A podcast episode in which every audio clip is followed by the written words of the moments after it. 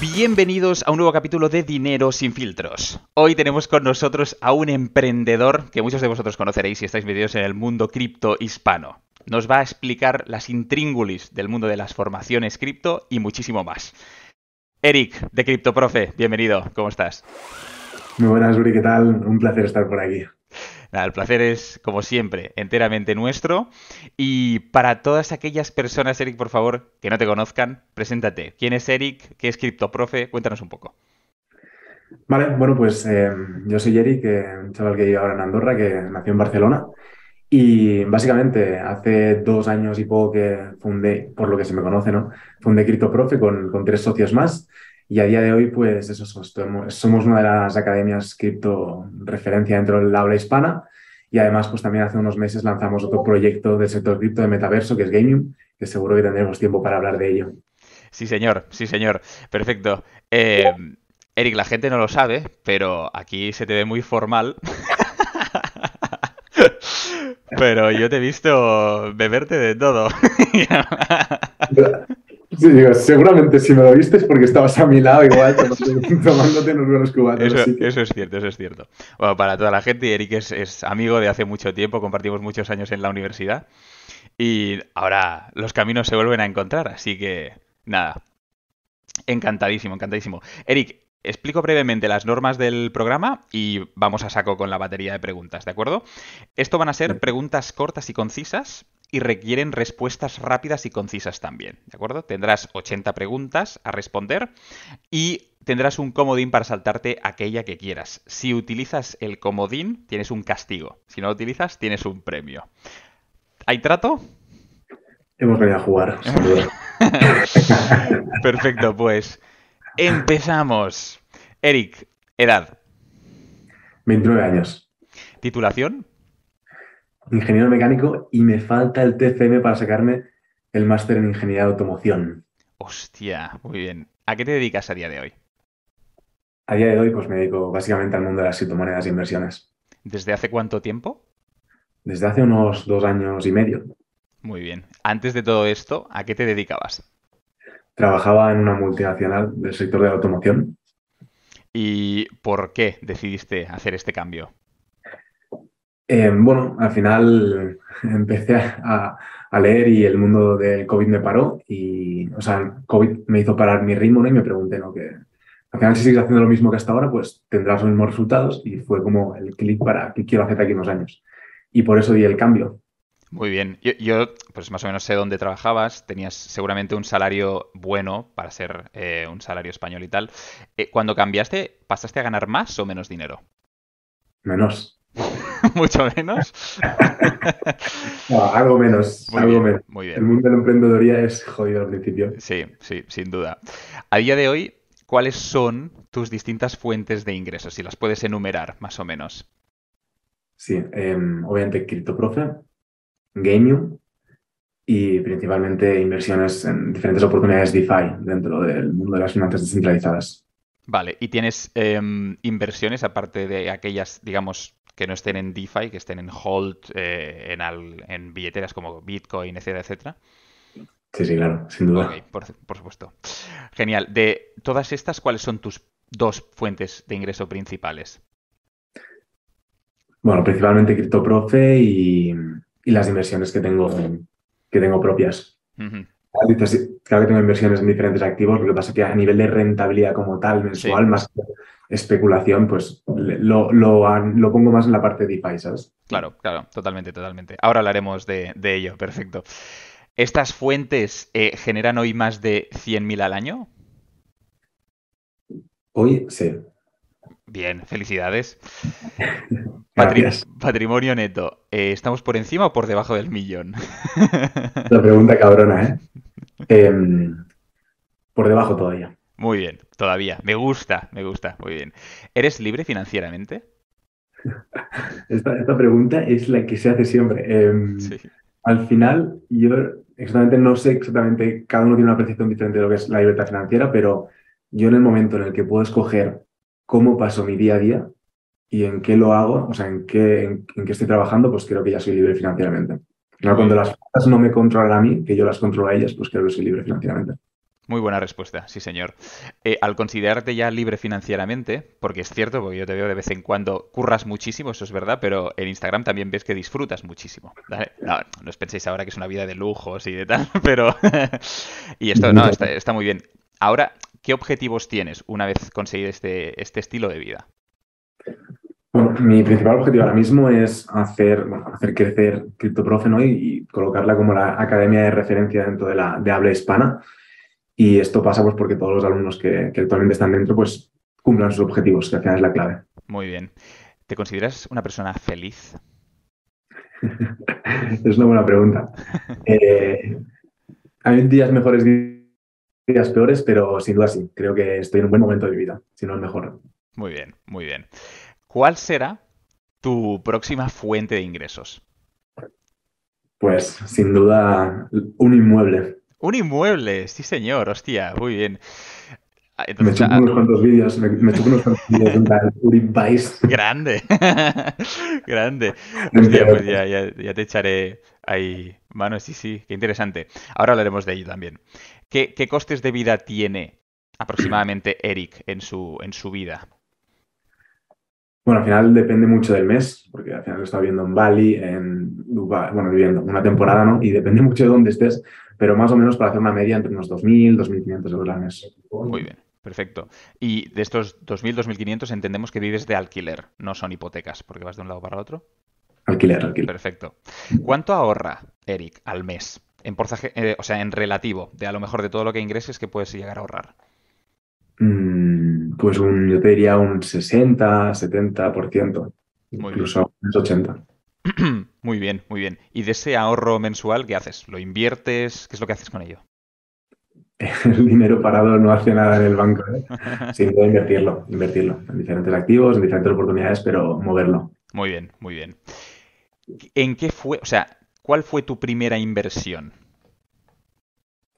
Mi primera inversión fue en 2018 en Ethereum. Muy bien, 2018 en Ethereum, o sea que pillaste ahí, pillaste cacho. Muy bien, tío. ¿Puedes vivir a día de hoy de esas inversiones? Sí, yo te diría que a día de hoy sí. ¿Tienes algún tipo de deuda? Alguna deuda tengo, alguna deuda tengo. Me las voy quitando, pero tengo alguna deuda, sí. Rollo préstamos personales y cosas así. Exactamente. Muy bien, muy bien. Hablemos de, los inicios de CryptoProfe en las redes sociales. O sea, ¿cuándo empezó CryptoProfe? Empezamos en el verano de 2020. Eh, ahí nos juntamos y oficialmente primera red social, eh, primer grupo de Telegram en octubre, creo que fue. De hecho, ahora en un mes hacemos los dos años desde que empezamos, en octubre del 2020. Muy bien, muy bien. Felicidades ya, felicidades, hostia. ¿Cómo, cómo pasa el tiempo, macho? En esa, en esa época, que fue pandemia 2020, eh, hubo, digamos, un inflow de gente brutal en el sector de las criptos. Y junto con ello, muchísima estafa, muchísima estafa. ¿Tú personalmente caíste en alguna estafa o formaste parte sin saberlo o sabiéndolo de, de alguna estafa y tal? Ya, sin duda. Yo creo que poca gente ha entrado al mundo de las criptos sin caer en una estafa. Em, y son las que te hacen aprender, ¿eh? pero sí, sí, sigue ahí y además en varias. ¿eh? Muy bien. ¿Se puede saber algún nombre, si, si, si puedes darlo? Bueno, era época de Nimbus, Quaelian, Capital, estas. Un poquito. Sí, sí. Archiconocidas, totalmente. luego hablaremos de, del tema negocios y tal, pero ¿cuánto pueden generar las redes de CryptoProfe? O sea, las redes como tal, ingresos de YouTube, Instagram, Exacto. No mucho, ¿eh? No, no es nuestra principal fuente de ingresos. Debemos estar generando alrededor de unos 500, 1000 euros, no mucho más. Muy bien. Vives, has dicho antes, también en Andorra, pero también te hemos visto en Dubai, has dicho Bali. ¿Ahora dónde estás? Ahora mismo estoy en Andorra, que es donde resido fiscalmente. Muy bien. ¿Y por qué? ¿Por qué Andorra? Em, pues me vine hace un año y medio más o menos y me vine principalmente porque Andorra creo que tiene un, ecosistema brutal. Al final los que somos de Barcelona también nos facilitan mucho más porque estamos a dos horas y media en coche, entonces es mucho más fácil y creo que, bueno, te, da un paso em, a nivel de conciencia, ¿no? Cuando haces reuniones con gente que tiene negocios, que es exitosa y eso te hace, te empuja a seguir creciendo y seguir creando nuevas oportunidades o buscándolas por lo menos. Y por eso estoy aquí. Muy bien, muy bien. Sí, y en verano se está del carajo. eso es cierto, eso es cierto, es una pasada, es una pasada y lo disfrutas. Si te gusta el entorno y tal, es, es brutal. También has estado en Dubai, ¿no? Eh, ¿Te fuiste para allá por tema negocios? O sea, ¿por qué fue un poco ese movimiento? Sí, yo, te diría que tú decías antes, ¿no? Que en Instagram se ve en mil sitios, está disfrutando. Yo creo que el 95% de todos los viajes que he hecho han sido por negocios, aunque luego obviamente en mis negocios es em, eso, negocios y, ocio, ¿sabes? Pero me fui allí para tener reuniones con personas de allí, ¿no? Que diferentes, pues, fuentes de, o sea, fondos de inversión, personas que ya estaban viviendo allí y algún colega también que tengo por allí viviendo.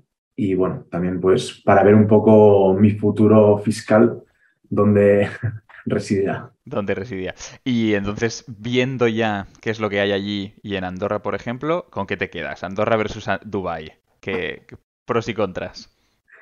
Esto es una buena pregunta. ¿eh? No, no me ato con nadie, la verdad. O sea, estoy a día de hoy muy a gusto en Andorra. Creo que el siguiente año incluso también lo, disfrutaré aquí. Pero creo que Dubai es una muy buena, un buen sitio para, para hacer crecer tu negocio por las condiciones fiscales y también por la abundancia y, capital que hay para crear negocios. Así que nunca lo sabe. Aunque también te digo, y como decías antes, estuve tres meses en Bali lanzando el proyecto de Gaming y de hecho Bali también se está apretando un poquito para, para atraer a emprendedores digitales, ¿no? Sí, señor, sí, señor. De hecho, bueno, esto ya lo contaré en algún vídeo, pero yo estoy mirando de, de invertir allí, en Bali. O sea que sí, sí, porque hay mucha muchísima atracción. Eh, a, nivel, a nivel fiscal, eh, entre, no sé si tienes los detalles de, de Dubái, pero ¿hay diferencias sustanciales entre Dubái y Andorra? Por ejemplo, a nivel de negocios y tal. O sea, a grandes rasgos, Dubái sabemos que es el 0% de impuestos, o sea que a día de hoy es un 0%. Y en Andorra, más o menos, arriba abajo es un 10% máximo que tú pagas por, por, tus, por tus ganancias. Hay alguna reducción y tal, pero el 10% es lo máximo. Entonces la diferencia está en, ese, en ese rango. En ese 10, que si no tengo mal entendido, creo, eh, nos contó Alexis Crypto que lo que sí que tienes que hacer es pagar una especie de fee anual si tienes un negocio allí. Tienes que hacer una especie de tasa que la tienes que pagar sí o sí. Pero bueno, ese sería ese, ese 0% según tengo entendido, ¿eh? pero tampoco soy ningún experto. Pero luego está esa tasa. Sí, lo que tienes que pagar allí es, bueno, aparte de hacer la apertura de la empresa y todo, que tiene sus costes, em, es lo que pagas una visa, que es, lo pagas trianual, ¿no? Cada tres años pagas el renovar la visa por tres años y creo que son unos, si no recuerdo mal, algo menos, unos mil dólares, algo menos de mil dólares al, año. Incluso te diría. Entendido, entendido. Vale, hablemos de, de cripto. Eric, ¿en qué inviertes exactamente? Bueno, principalmente Bitcoin y Ethereum, ¿no? que al final son caballos ganadores. Y luego detrás, ¿qué quieres que te diga un poco portfolio de mis criptos? Sí, algo así. sí se puede. BNB, BNB por tener detrás a Binance y a ZC, que es un respaldo de la hostia, y por cómo está el tokenomics de BNB, que es muy clave. Es muy clave. Polkadot por todo lo que está creando, aunque le falta algo de marketing, pero tiene un potencial brutal. Radix me flipa su tecnología ya, ya estamos entrando en monedas de low cap, non-financial advisor. me flipa su tecnología y de hecho em, tengo reunión ahora con ellos y, estoy viendo a ver de qué manera ¿no? Em, podemos empezar a, entrar más en ese ecosistema. Luego, Parsic, que también es una moneda muy pequeña y, me parece interesante. Cadena, por quién hay detrás, ¿no? Los desarrolladores creo que son muy tops y para acabar, obviamente, pues en GMM, que es Gaming. Te he dicho algunas, ¿eh? no todas, pero... Vale, vale, vale. En las que tienes puesto el ojo a día de hoy. Así, más importantes. Qué bueno, qué bueno. Pero has dicho que la, mayor parte sería Bitcoin y Ethereum, ¿no? Sin duda. Y liquidez. Y liquidez. Ok, ok. Luego hablaremos un poco del, reparto, si quieres, de los que sí, más o menos, ¿eh? para tener una idea. ¿Sigues alguna estrategia para invertir? Es decir, ¿sigues un DCA o compras los dips? ¿Qué haces? Bueno, al final, como, estás como yo estoy dentro del, mercado cripto cada día ¿no? y hablo con mil personas, fondos de inversión y gente que mueve grandes capitales, pues intento hacer un, punto medio. ¿no? Tengo una, estrategia mixeada entre un DCA, una parte que es siempre, siempre 100% DCA, en Bitcoin y Ethereum, cada semana, aprox, y otra parte que me la guardo de lo que voy ahorrando, precisamente pues para ir haciendo las compras con correcciones grandes, los buy the dips que le llaman. Sí, genial, genial.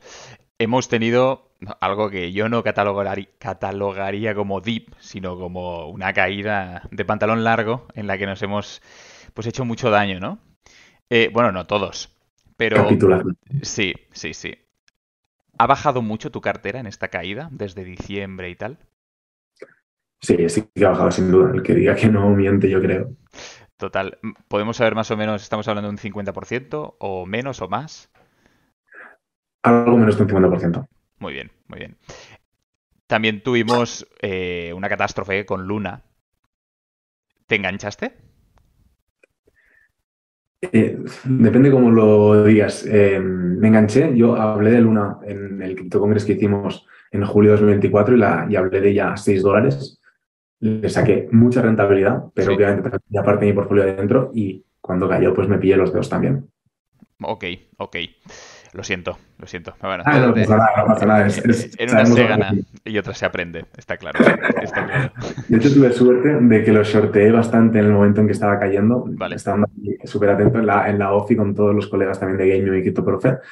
Y obviamente perdí más de lo que gané con los shorts, pero por suerte eh, minimicé un poco las pérdidas. Muy bien, muy bien, muy bien. ¿Crees que, bueno, has dicho que estamos en esta fase eh, de capitulación, mercado bajista, ¿Crees que hemos tocado fondo? Es la pregunta que todo el mundo hace. ¿eh? ¿Hemos tocado fondo ya o no? Bola de cristal. Yo no sé si ya hemos tocado fondo en las anteriores caídas que hemos tenido por debajo de los 18 que tenemos ahora, ¿no? Pero si no lo hemos tocado, creo que estamos realmente cerca, la verdad. Estoy de acuerdo, estoy de acuerdo. Habrá que ver cómo se comporta a día de hoy, porque ayer salió la noticia, creo recordar, de la subida de los tipos en el Banco Central Europeo también, 75 puntos básicos cuando, bueno, la verdad es que no todo el mundo se lo esperaba. En fin, veremos, veremos qué es lo que, es lo que ocurre. Tienes, hay gente dentro del sector que tiene estrategias de salida para Bitcoin y para otras eh, criptomonedas, criptoactivos. ¿Tú tienes una estrategia de salida o es hold forever? No, sin duda. Hay que tener siempre una estrategia en este mundo. Eh, no, sin duda tengo una estrategia de salida. Para Bitcoin menos porque sigue una parte de Bitcoin 100%, que para mí es hold mínimo a 5 o 6 años vista, seguro. Tanto en Bitcoin como en Ethereum sé que hay una parte que es hold puro en el Ledger y hasta dentro de muchos años. Eh, pero hay otra parte con la que especulo más, tanto en Bitcoin como Ethereum, como obviamente en, monedas de menos capitalización que 100% hay que tener una salida. Ponerte puntos de, salida y ir tomando beneficios. Total. Ver cómo está el mercado en avaricia y en euforia y es momento de decir, yeah, recoge los bártulos que no. Sí, sí, correcto. entiendo que en, esas criptos de menos capitulación, hay capitulación, capitalización, perdón, eh, pues bueno, lógicamente tendrán, tendrás sus topes, digamos, sus límites donde tú hagas entradas, salidas y tengas más o menos así, pero en Bitcoin y en Ethereum, por ejemplo, tienes puestos algunos eh, techos, digamos, donde digas, aquí yo tengo pensado vender. O sea, yo tengo claro que cuando lleguemos a tocar prácticamente los all-time highs anteriores de ambas criptos, ahí es momento para retirar parte de lo que tenemos a día de hoy dentro. Muy bien. No todo, pero parte. Es obviamente un, punto emocionalmente, psicológicamente muy fuerte. Total, totalmente. En CryptoProfe también enseñáis y habláis mucho sobre el yield farming. ¿Qué rentabilidades se llegan a conseguir con el yield farming? Es que esto parece loco. Justo además hace ayer, no, el miércoles hicimos una, una sesión. Directo, ¿no? Un directo de una hora hablando pues en qué oportunidades estábamos y, enseñando real los números. A día de hoy es que para mercados laterales, eh, tal y como estamos ahora mismo, es una pasada. Estábamos sacando un 10% con una estrategia mm, bastante bien, la verdad. 10% mensual. Mensual. Qué, barbaridad. esto en mercados laterales, cuando hay mucha volatilidad sube y baja, pues te sale el rango y, dejas de generar, pero te digo que entre un 5 y un 10% se puede generar bien. Qué barbaridad, qué barbaridad. Un 10% anual, ahí mensual es un 120 eh, anual, lo cual es una auténtica barbaridad. Cuéntanos, la gente dirá, hostias, ¿qué es esto, no? Eh, cuéntanos exactamente qué es yield farming. O sea, al final la realidad es que yield farming es a día de hoy los bancos son los que proveen liquidez en el mercado fiduciario, ¿no? Entonces tú vas y si quieres cambiar euros por dólares, vas allí, te los cambian y te cobran una comisión. Pues el mundo de las finanzas descentralizadas te da la oportunidad a ti de estos propios bancos, proveer de liquidez al mercado cripto con tus activos y que la gente pueda ir cogiendo, si provees de liquidez, entre Ethereum y USDC, pues quien quiera cambiar Ethereum por USDC paga una pequeña comisión en estos exchanges descentralizados y esta comisión se va a pagar todas las personas que están proveyendo de liquidez. Y además, con ISOP V3, pues lo puedes aún ajustar los rangos y optimizar todo lo que generas de liquidez. Entonces, si tienes unos rangos bien optimizados, entre 1400 y 1700, lo que sea, me invento, em, pues puedes llegar a conseguir rentabilidades interesantes porque únicamente estás proveyendo liquidez en ese rango más pequeño. Claro, claro, buenísimo. Una pequeña idea, ¿eh? de todas formas, también digo, ¿eh? No todo está en yield farming, hay que diversificarlo. totalmente, totalmente. Bueno, si, si tenéis más interés en el tema, pues podéis acceder al canal y a las redes de CryptoProfe, que allí está todo espectacular. ¿Cuánto dirías que ha sido la operación de yield farming? Es decir, desde que la has abierto hasta que la has cerrado, ¿qué más te ha dado en cuanto a rentabilidad? A día de hoy la rentabilidad estoy diciendo es un 10%, o sea, entre un 5 y un 10%, pero cuando empezó el mundo DeFi hace un año, o sea, cuando empezó, cuando empezó a haber gente que entraba con su capital fuerte en el mundo DeFi, que fue hace un año y medio aprox, sí. Estábamos generando rentabilidades mucho más heavy, obviamente con mucha más volatilidad, pero igual a nivel de porcentajes nosotros hemos estado generando a lo mejor semanas em, fácil 30% de nuestras inversiones en diferentes activos.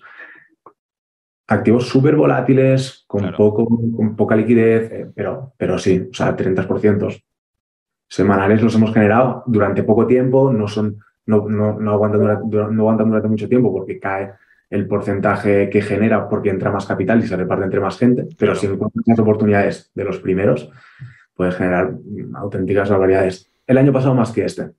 El año pasado más que este. Sí, a ver, al final cuando pones en la balanza la rentabilidad, se, te cae la parte de, riesgo, seguridad, ¿no? Digamos, es decir, que tiene muchísimo, muchísimo riesgo. Eso, está, está clarísimo.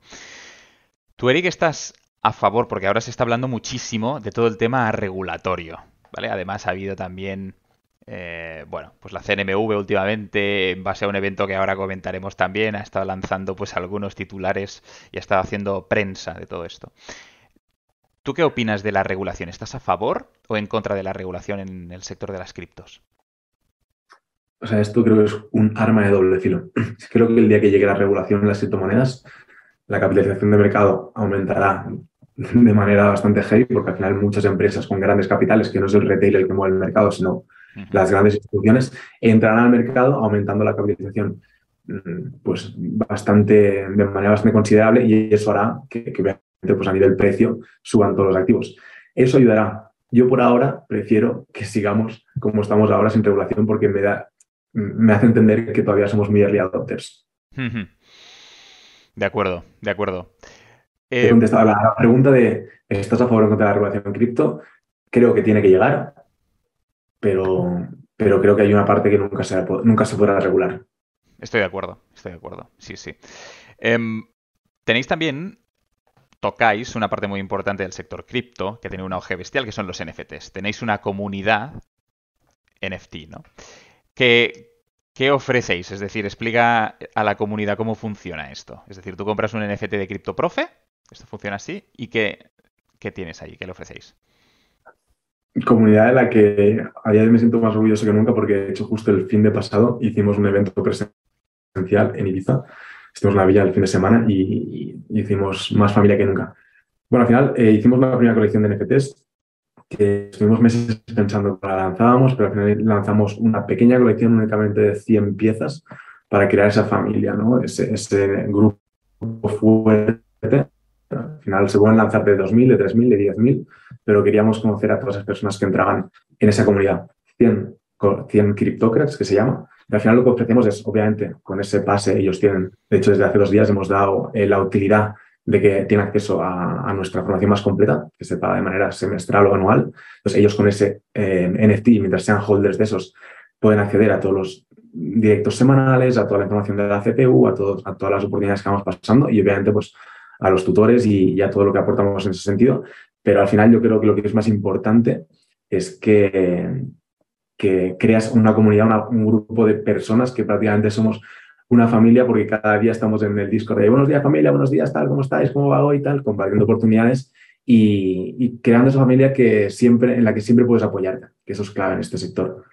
Muy bien, muy bien. Sí, de hecho yo vi el, digamos, algunas de las imágenes también que de la quedada, digamos, reunión, llámalo X de lo que hicisteis en, en Ibiza, la verdad es que estuvo súper chulo, o sea que os felicito. Muy, muy guay. Que realmente se le dé valor al hecho de formar parte y, utilidad al NFT. También hablando de los, de los NFTs, perdón, ¿tú qué futuro les ves? Ahora mismo se le da pues este tipo de utilidades. ¿Cómo lo ves en el futuro? ¿Qué papel jugará? O sea, creo que el, potencial a nivel tecnológico que tiene un NFT no está ni mucho menos a un 10% de su capacidad a día de hoy. Yo creo que en el día de mañana, ¿qué, qué, papel no jugarán los NFTs? Es decir, y te digo estos más sencillos, ¿eh? que todas las entradas de diferentes festivales, carnets de socios para entrar a eventos deportivos, todo eso tiene sentido que sea un NFT, em, que gracias, al final un NFT no deja, ser, no deja de ser más que una llave de hmm. acceso a, algo. Entonces, por esa parte, pues seguro que, llegarán, que estén en nuestro día a día. Cuando em, seguramente no sepamos, no seamos conscientes ni de que realmente estamos trabajando con un NFT detrás. Es decir, que tú con una aplicación, ¿no? A día de hoy, pues tengas eh, un carnet de socio que te lleva a, X sitio y que seas que eso es una tecnología que está a través de NFT. Pues llegará. Que las obras de arte, que las bambas que te compres, que, que cualquier activo del mundo real que tenga que ser único, em, tenga un NFT detrás, que lo tengas tú en tu billetera y demuestre realmente que eres el propietario de, de ese activo. Pisos, eh, Em, eh, patentes, la oficina de patentes de España, seguro, o a nivel eh, europeo, ¿eh? que todas las patentes sean un NFT, que seas poseedor de ese NFT. No tiene sentido que, que no lo integren cuando ya lo están integrando realmente. Qué bueno, qué bueno. Vale, hemos tenido un problema técnico y hemos tenido que cambiar de... ha pasado del ala este del palacio al ala oeste, Eric. Pero, Lo que tiene tener un palacio que la conexión wifi no llega bien a todos los lados. no, es broma, es broma. Perfecto, seguimos. Em, hablamos, hemos pasado de NFT, hablamos de metaverso, ¿vale? Ha habido un evento muy importante en España que es de mundo cripto, ¿de acuerdo? El Metaverse Day se llamaba, pero a la hora justo de ver el metaverso, que era como el evento, lo que todo el mundo estaba esperando, fue un poco fail, fue un poco... ¿Te atreverías a darle una nota al evento? Es, sí, me atrevería. De hecho, ya, ya di mi opinión también, ¿eh? pero el evento yo lo pondría como un 6. Justifica tu respuesta, Eric. O sea, creo que lo he aprobado porque creo que es admirable juntar a 7.000 personas en el Withing Center con toda la realización y producción que tenían. O sea, era increíble aquello.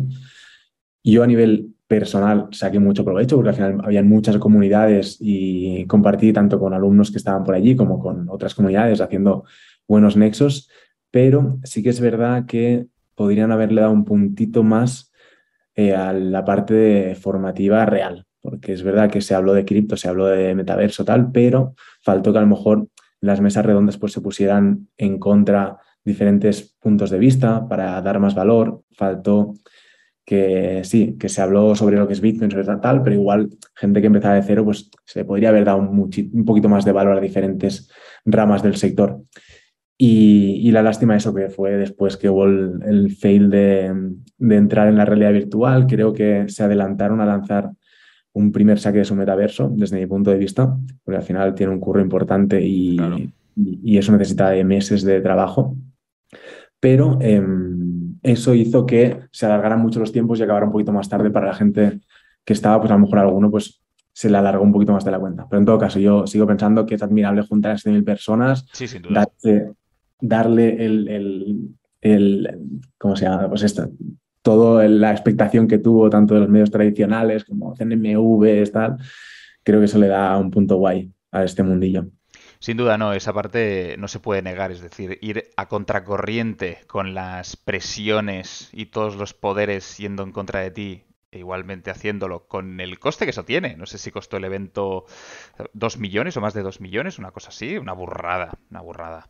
Así que no, esta parte es innegable. O sea, ahí hay mucho. Pero sí que es cierto que en la parte de contenido yo tampoco fui, ¿eh? Pero, pero bueno, es lo que he leído un poco, que le faltó, le sobró un poco de paja, le faltó chicha. Así que, pero bueno, Todo es mejorable. ¿Cómo te gusta que coge la gente aquí? Les encanta a ellos. Y por eso lo pregunto.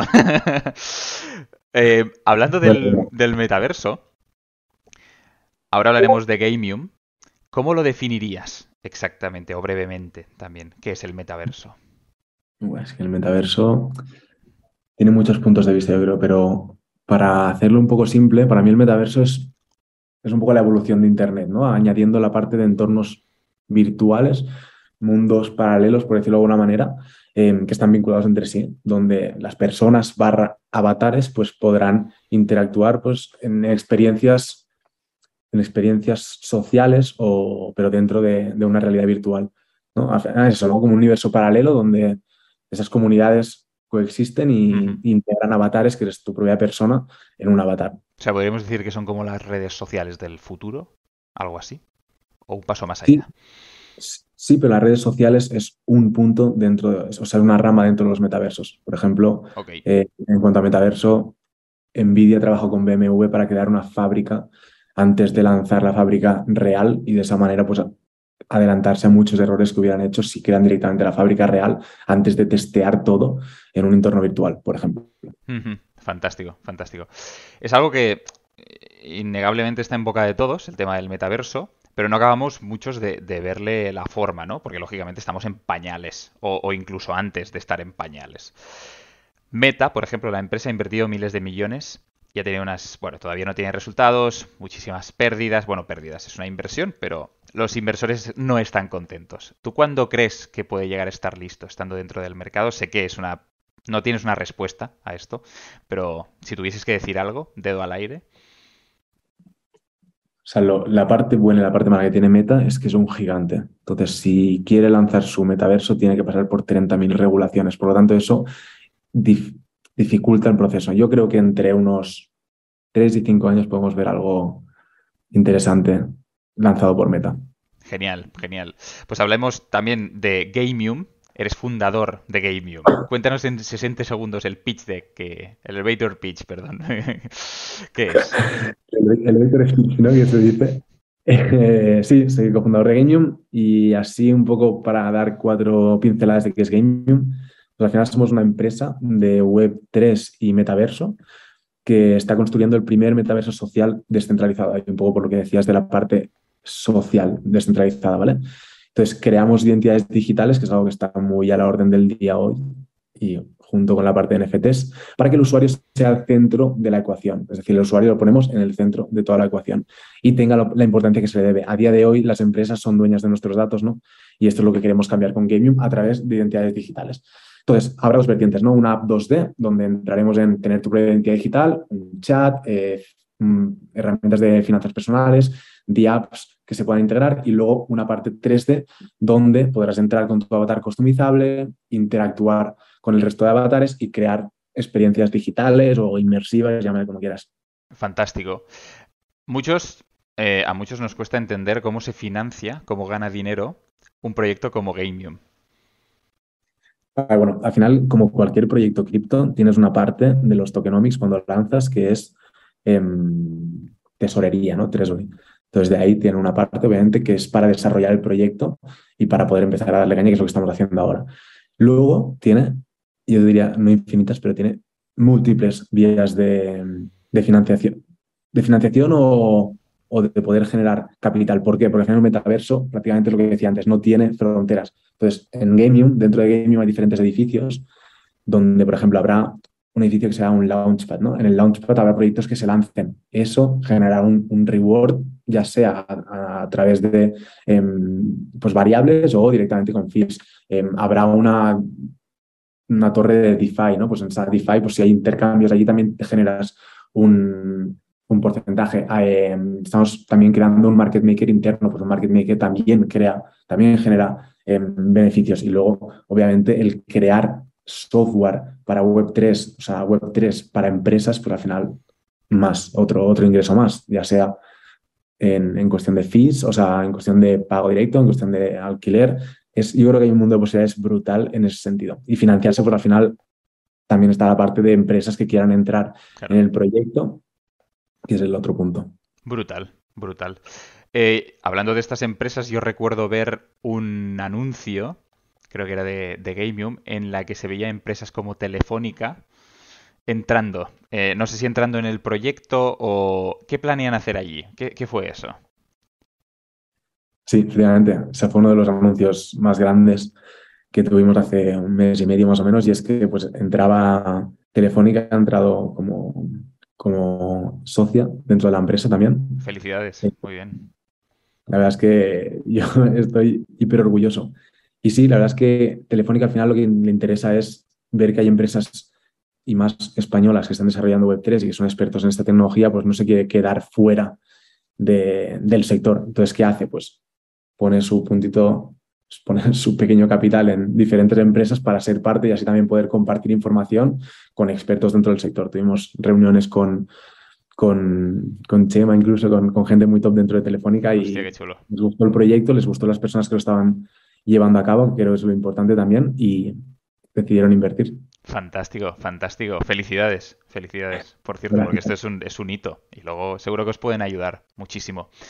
Em, no solo en tema financiero, sino también a nivel de conexión, networking, etcétera. Yo creo que es potentísimo eso. Muy bien, muy bien. A nivel de, negocios, tú has dicho que has, has, fundado CryptoProfe y Gamium, ¿no? Pues la parte de CryptoProfe nos interesa mucho entender cómo gana dinero una academia de criptomonedas. Existe la parte obvia, que es, ok, pues se vende un curso y tienes el curso. ¿Hay más cosas? ¿Hay más líneas dentro de la academia? Sí, sí, sí, hay muchas, hay muchas líneas. No estamos, no estamos explotándolas todas 100%, pero sí que hay más líneas. ¿Quieres saberlas? Me encantaría saberlas, Eric. Dispara. no sé si la pregunta es, ¿has dicho si hay más líneas o no? Muy bien, muy bien, me encanta. Sí, sí. No, sí que hay más líneas, sin duda. Una también de las principales son partners, pues personas, o sea, empresas del sector que, que bueno, pues que apoyan la creación de contenido para formación, para educativo, y entonces pues te ayudan a que tú puedas seguir generando, seguir creando contenido, seguir generando contenido, por ejemplo. Luego hay la parte de afiliados, ¿no? Pues si hay alguien que tiene, por ejemplo, yo soy a lo mejor más de formación, pero si hay una empresa que tokeniza o que crea en proyectos de tokenización, pues si yo tengo personas que me preguntan a mí para que quieren hacer un proyecto de tokenización, lanzar un token, lo que sea, pues a lo mejor les puedo derivar y también comisionar por ella, por ejemplo. Eh, estos son las fuentes principales. Luego ven de redes sociales, como has dicho antes. Perfecto. Pero son las principales. Perfecto. ¿Te, atreverías a decir eh, cuánto puede llegar a generar una academia de criptomonedas en su mejor mes, por ejemplo, y en su peor mes?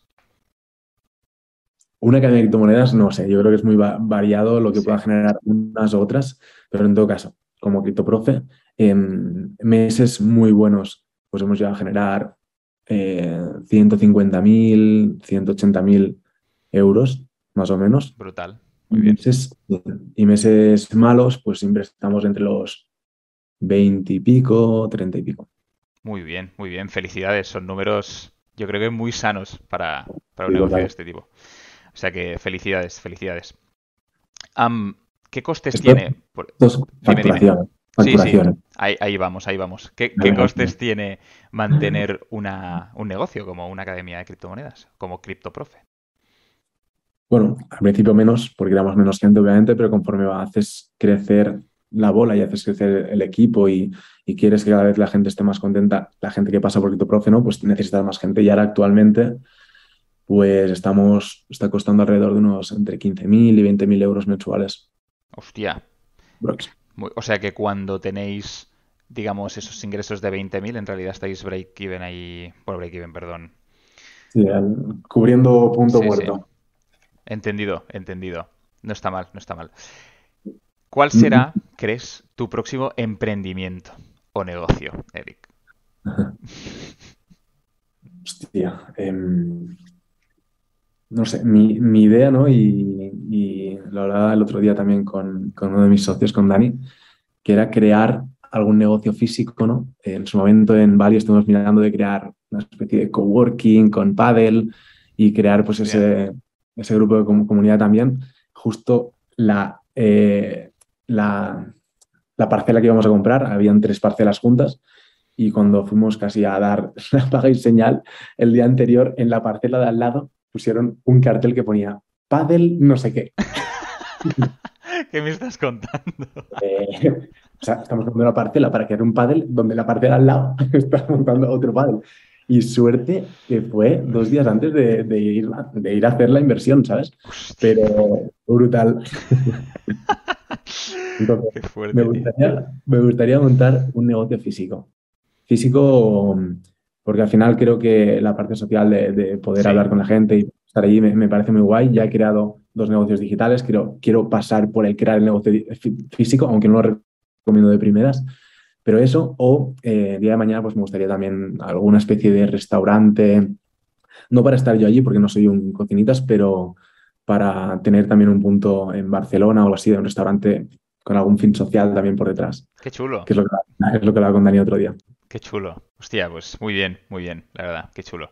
Perfecto, hablemos ahora de, de bolsa.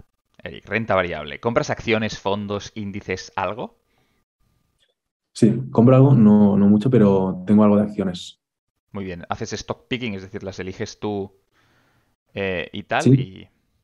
Sí, teniendo en cuenta que mi full day es criptos, que no puedo dedicarle muchísimo tiempo y me- al final me, me baso en personas que llevan tiempo en el sector, amigos de confianza, para escoger, básicamente, intentar escoger caballos ganadores que, que, bueno, pues que al final el drawdown no sea, o que la caída que puedan tener no sea tan grande, aunque sabiendo que obviamente las ganancias tampoco lo serán. Ujú, Qué bueno. ¿Podemos saber alguna acción que tengas en cartera?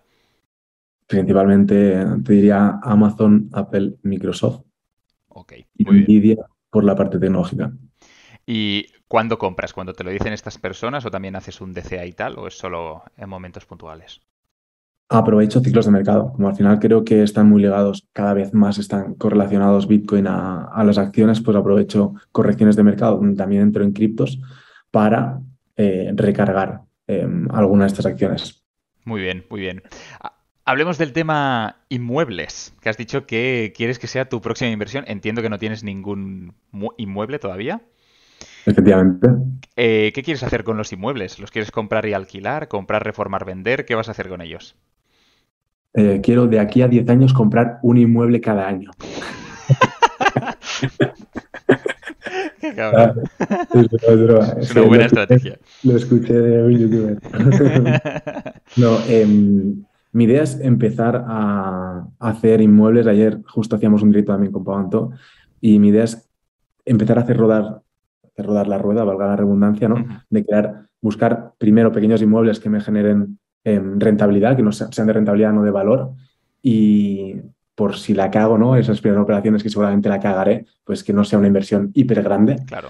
y sean inversiones más pequeñas. Y así ir aprendiendo y ir generando pues un cash flow de, de X inmuebles. Esa es mi idea principal. Buenísimo, buenísimo. Pues te deseo toda la suerte del mundo y nada, ya, ya- ya te preguntaré, ya te preguntaré. A ver, La necesitaré, necesitaré la suerte y personas que me echen un cable 100% Sí, para ver duda. cómo gestionarlo. Sin duda, sin duda, lo que necesites, tío. Em, pasamos ya a la recta final. En base a tu experiencia, Eric, ¿cuál es el secreto para invertir en cripto con éxito? Eh, formarse, sin duda. No Perfecto. puedo hablar de formación, pero sin duda formarse antes de, comprar ningún activo, saber dónde estás poniendo tu dinero y además em, tener una formación no solo en qué estoy poniendo mi dinero, sino en tus finanzas personales, que creo que es clave. La gente de hoy cobra 2.000 y se gasta 2.000 y la clave es tener una buena gestión de tus finanzas personales para empezar a entrar en las inversiones, porque de esa manera, si tienes una estrategia, no estarás, no dependerán tus emociones, o sea, las inversiones no dependerán de tus emociones. Totalmente, totalmente de acuerdo. Muy bien. El... Antes has comentado tu, más o menos, tu reparto de inversiones en cripto y has dicho que también tenías cash y tal. ¿Cómo se reparte este quesito? Es decir, ¿qué porcentaje tienes de cash en un momento como este del mercado, por ejemplo? Vale, te digo más o menos. em, yo actualmente estoy en un 60-70% líquido, Muy bien. más o menos, ¿vale? Eh, en general, con todo, dentro de todas las inversiones. Y de la parte que tengo invertida, te diría que un 90% de lo que tengo invertido es cripto, porque al final es el punto de control y, y que me siento más seguro. Eh, y luego, bueno, eso. En, en acciones debo tener bueno, ese 10% restante más o menos. Perfecto, perfecto, muy bien. Y dentro de ese 90%, ¿el Bitcoin y Ethereum son más del 50%? Solo aproximadamente el 50, 50, 60% te diría. Perfecto, perfecto. ¿Cuál es? Dime, dime, Eric. No, no, bueno, sí, eso es, es, es así. No, no diré nada. ha mentido. No, no. es así, Obviamente soy founder de, de Gamium, tengo Vale. em, una parte de team ¿no? de, de Gamium y ahí pues obviamente como es mi proyecto y confiaba en el, confío en el 100% pues invertí también fuerte en él. Entonces, quitando Gamium de en medio, que me parece que eh, al final yo estoy muy expuesto en Gamium 100%, em, pero no es, no es lo lógico de, de cualquier persona que esté entrando en este mundillo. Pues así es como lo reparto. Y este es el inciso que quería poner. No, no, perfecto. Y se entiende, lógicamente. A ver, es tu, es tu proyecto. Es tu proyecto. Perfecto. ¿Cuál es tu activo favorito para invertir a día de hoy? Em, pues a día de hoy tengo una duda, tengo mis dudas con el merge de Ethereum. Hasta ahora em, era Bitcoin, 100%. Cuando pase el merge de Ethereum tendré mis dudas si será Bitcoin o, o- o Ethereum. A día de hoy es Bitcoin. Muy bien, muy bien. ¿hay algún activo que a día de hoy te esté dando pérdidas? ¿Y cuántas pérdidas? Si se puede saber en porcentaje, por ejemplo. Al final, si estás en el mundo de las criptos, yo empecé teniendo 40 criptomonedas diferentes, eh, de las cuales eh, 15 puede ser que se hayan ido un 90% abajo en esta caída, pero al final si tienes una buena gestión del riesgo y no pones el 100% de tu capital en este tipo de criptomonedas, pues eh, no, no se te hunde tanto la- el barco. Eh, sí, claro que tengo criptos que, que he perdido de, de alto riesgo, que sabía que entraba ahí para perder y pérdidas te diría que, el 90% bien. Hostia. Perfecto. En, pero sabiendo, o sea, al final, sabiendo que eran monedas de alto riesgo, que podía hacer un por 10 o podía perder el 90% de mi inversión. Total, total. ¿Cuál es el activo que te ha dado una mayor rentabilidad hasta el día de hoy? A nivel rentabilidad como tal, el que, o sea, no en, no en valor nominal, sino en porcentaje de ganancia, fue Shio, XYO, Ah, que era. ¿la conoces? E- Es una empresa asiática, ¿no? Eh, no, no, eh, ese es igual el mío, de No, no, coches. no, había otra, había otra, más, más pequeña. Ah, pero tú dices una, una cripto, pensaba que Una estabas cripto, Vale, cripto. vale. Es que había... Ok, ok. No, no, no la conozco, no la conozco. XYO, que en Bullrun entré Ah, Y, Y. Vale, vale, perdona. Sí. XYO en Bullrun hace un año y medio entré porque me pareció interesante el proyecto. Están haciendo como una, una, un, un Google Maps o un Waze descentralizado, Vale. ¿vale? Para que una idea, donde pues, todos los usuarios pues, compartían ahí su ubicación, te, pues, te hacía a través de Machine Learning y Big Data, pues te hacía, te sacaba buenas métricas y me pareció interesante todo el modelo de negocio que tenían. Entré antes de que hubiera todo el boom y le saqué un- a nivel porcentaje brutal. Entré con muy poco capital y igual hice un por 50 fácil. Jesús. Madre de Dios. Sí, sacando poco a poco y luego obviamente cayó, como todo lo que sube mucho. Sí. Cae, incluso más de un por 50, ¿eh? pero, pero sí. Qué que- barbaridad. Qué sí. barbaridad. Pues felicidades, felicidades, macho. Estas cosas. Pregunta peliaguda, Eric. Eh, ¿se gana más con la formación o con las inversiones? Hostia, esta es una buena pregunta, ¿eh?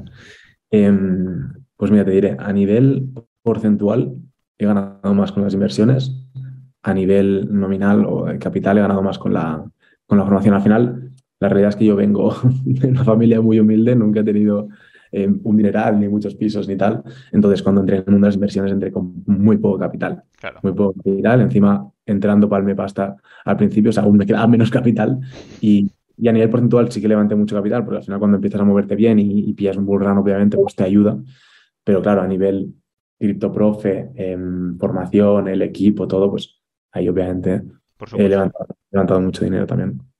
Sin duda. Yo creo que tiene mucho que ver también con el, con el plazo de tiempo, ¿no? Si miras en un horizonte a lo mejor de 30 años, a lo mejor sí que es la inversión lo que te puede llegar a dar más, pero está claro que en el corto plazo la capitalización viene a través de la aportación de valor, no de, no de una inversión. Está claro, está claro. Muy bien. ¿Cuál sería la primera inversión que le recomendarías a alguien que te viene con 5.000 euros? Y te dice, Eric, que seguro que os viene en CryptoProfe, tengo 5.000 pavos, ¿qué hago? Nos viene mucho, sí. Em, la primera inversión, primero, le, primero recomendaría, como he dicho antes, una formación, Ujú, 100%. Creo que es la, clave de, de empezar a dar buenos pasos en este sector y luego que hiciera un DCA durante estos meses, sin duda, de primero de activos como Bitcoin o Ethereum. Empiezas a tantear el mercado, ves cómo funciona y a raíz de ahí pues te puedes meter en, en siguientes pasos que puedan ser pues BNB, Polkadot o Yield Farming. Pero sí, más o menos, para que te hagas una idea. Perfecto, perfecto. Eh, ahora imagínate que mañana te levantas y tienes un millón de pavos en cash. ¿Cómo los invertirías? De nada. Eh, un millón de euros en la cuenta. A ver, haría, porque al final comulgo bastante con la parte de las tres ramas, ¿no? Inmuebles, bolsa y, y cripto. Y a día de hoy, tal como está el mercado, haría pues con 300.000 y porque es mucho capital y al final pues creo que tengo que tener una pata fuerte conservadora con unos 300.000 intentaría comprar cuatro o cinco pisos de entre 100 150.000 apalancándome, es decir, hipotecándome, ¿vale? Eh, me guardaría esos 300, pues 100, algo menos para derramas, costes de, Muy bien. de, de renovación o lo que fuera y para los primeros meses hasta que empezara a generar con ellos, pues tener ese, esa bolsa, ¿no? De poder ir eh, pagando de ahí las hipotecas. Y luego, de los 700 restantes, pues haría unos 200 en cripto, haciendo DCA, de aquí hasta febrero aprox. Eh, 200 en acciones, también haciendo, incluso un poquito menos, ¿eh? quizás en acciones, pero bueno, pongámosle que pones lo mismo en cripto y acciones. Yo que estoy full en criptos, metería algo más en criptos, igual 250 y 150. Ahí ya llevaríamos eh, 700, ¿no? Y de los 300 restantes, haría 100, los disfrutaría como un campeón. Sí, señor. Muy bien. 100 se los daría a mi familia para que también los disfruten, Muy bien. mis padres. Y, y 100 los donaría a alguna causa social que, que me, que me involucrara también en ello. Muy bien. Creo, creo que cuando tienes mucho capital vale la pena intentar poner tu granito de arena en, en todo este mundillo. Igual que lo hicimos con el Cryptocrats, que hay un porcentaje que se va a una causa social. Buenísimo, buenísimo. Muy bien. Buena respuesta, Eric. Muchas gracias. Eric, elige una y te tienes que mojar, ¿de acuerdo? Bin- allá. Binance o Coinbase. Binance, sin duda. CZ o Elon Musk. Perfecto. Bitcoin o Ethereum. Más o menos has respondido antes. A mí te dice, pero a día de hoy Bitcoin. Trading o inversión a largo plazo. Inversión a largo plazo. Inversión a largo plazo. Invertir o hacer negocios. Para iniciar, hacer negocios. ¿Verías antes una regulación cripto abusiva o una inexistente? ¿Verías antes que decir que creo que va a llegar antes una No, u no. otra? Si ¿O te prefiero gustaría, ¿prefieres antes una regulación cripto abusiva o una inexistente? Inexistente. ¿Emprender o trabajar por cuenta ajena? Emprender. ¿Exchange centralizado? ¿Exchange centralizado o descentralizado? Descentralizado. ¿Apalancamiento en cripto? ¿Sí o no? No, te la juegues. ¿Abrirías un nuevo negocio cripto con Wall Street Wolverine o Mani Tawani? Un negocio cripto. Hostia, estás dura, ¿eh? Tú, cabrón. es durilla, sí. Eh, hombre, un negocio cripto. Si quiero un negocio cripto, lo abriría con Manita One. Ok. ¿Like o subscribe? Subscribe. Subscribe, amigos, por favor. A día de hoy, ¿inmuebles, bolsa o cripto? Criptos. Cripto. Declaración de la renta, ¿me la hago yo o que me la hagan? Me la, que me la hagan. Trabajar en Me la, algo... hacía, me la hacía yo, ¿eh? Me la hacía yo. Sí, Pero este año ya me la hacen. Andorra es otro país. está claro. Trabajar en algo que te apasiona y cobrar muy poco o trabajar en algo que no te gusta nada y rechazas, pero cobrar mucho. Trabajar en algo que te apasiona y cobrar muy poco. Muy bien. ¿Hablar sobre dinero abiertamente es bueno o es malo? Bueno, Completa la frase, Eric, y acabamos. La mejor manera de ganar dinero hoy es... eh, creando un negocio donde aportes valor. Fantástico. Lo mejor de invertir en cripto es... La volatilidad, ¿Y lo peor de invertir en cripto? la cantidad de scams que hay. Cierto. El mayor riesgo de un inversor es... No formarse. Un error habitual en la inversión cripto es... Dejarse llevar por el FOMO, ¿no? Comprar en 60k y vender en 20k. Totalmente, totalmente. Tú, como Eric, me arrepiento de...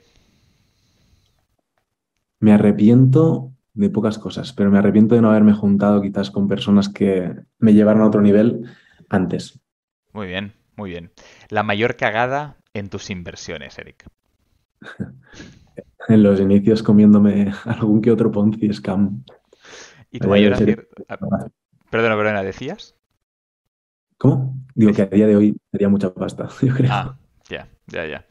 ¿Y tu mayor acierto? Em, juntarme con, los que a día de hoy son mis socios. Buenísimo, buenísimo. Para ti, Hacienda es. Uno de los mayores limitantes de España y de los españoles. El algoritmo de YouTube. No quieres saber nada de mí. Háblale si lo conoces. ¿Qué le haces, Eric? ¿Le tratas mal o qué, tío? A ver. En toda mi vida. tranquilo. En toda mi vida, una cosa que cambiaría sería. Mm, no cambiaría nada. Creo que todo lo que he vivido eh, y he hecho es lo que me ha creado a mí como, como persona y lo que soy hoy. Así que con las cagadas, para adelante. Un consejo que le darías a tu hijo o a tu hija, cuando lo tengas, si es que lo tienes, para empezar en el mundo de la inversión. Em, que le perdiera el miedo al dinero y que, que lo disfrutara como, como nadie. Muy bien. ¿Y un consejo que le darías también a tu hijo o a tu hija sobre la vida en general? Esta es bastante filosófica. Sí, sí. Que, que vida solo hay una, que, que, cada año que pasa es un año menos de vida y que todo lo que le pase por la cabeza, pues que lo disfrute con cabeza y que no le tenga miedo a nada. Buenísimo. Eric, un referente para ti. No tengo ningún referente conocido. Para mí mis referentes son mis padres, sin duda. Fantástico, muy bien. ¡Ey, lo has petado! ¡Bravo! Sí, señor. Lo tenemos. Nada, Eric, eh, muchísimas gracias de verdad por tu transparencia. Yo creo que ha ido súper bien, súper fluido, ha quedado súper chula. Como dictan las normas, no has utilizado ningún comodín, así que ahora tienes un premio y me puedes Puedes hacer dos cosas, una de las dos, ¿vale? O me puedes preguntar lo que quieras y me comprometo a responderlo. O eh, me puedes pedir que haga cualquier cosa en una story de Instagram y lo voy a hacer también. A ver.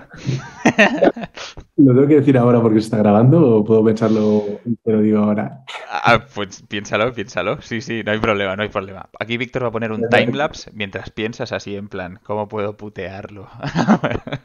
Ahora que dices, ¿no? Que seguramente, pues, eh, bueno, no sé si sabe o no, pero que dejarás tu trabajo, creo que sí lo has dicho, ¿no? Todavía no, pero sacaremos tu dinero sin filtros. se, cancela, se cancela el dinero sin filtros. Corta esto.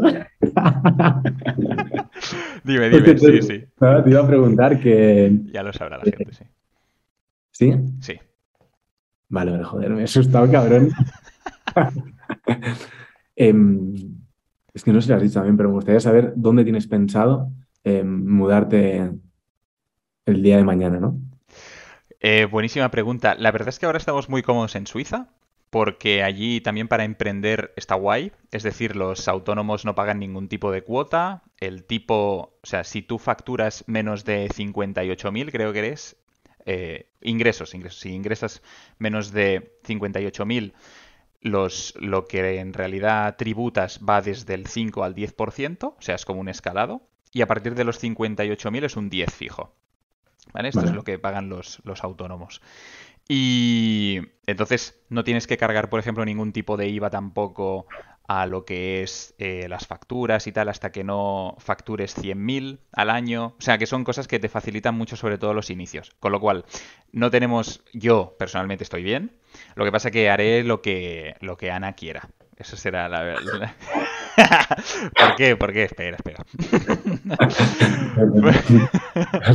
no, porque ella se mudó de país por mí y, y entonces ella estaba emprendiendo en ese momento, había encontrado un buen trabajo y tal. Entonces yo ahora estoy cómodo, pero si ella, que de momento no tenemos idea, ¿eh? pero si ella quisiera volver o a España o irse a otro lugar. Tenemos, por ejemplo, también hacer como hiciste tú unos meses en Bali o en el sudeste asiático por ahí.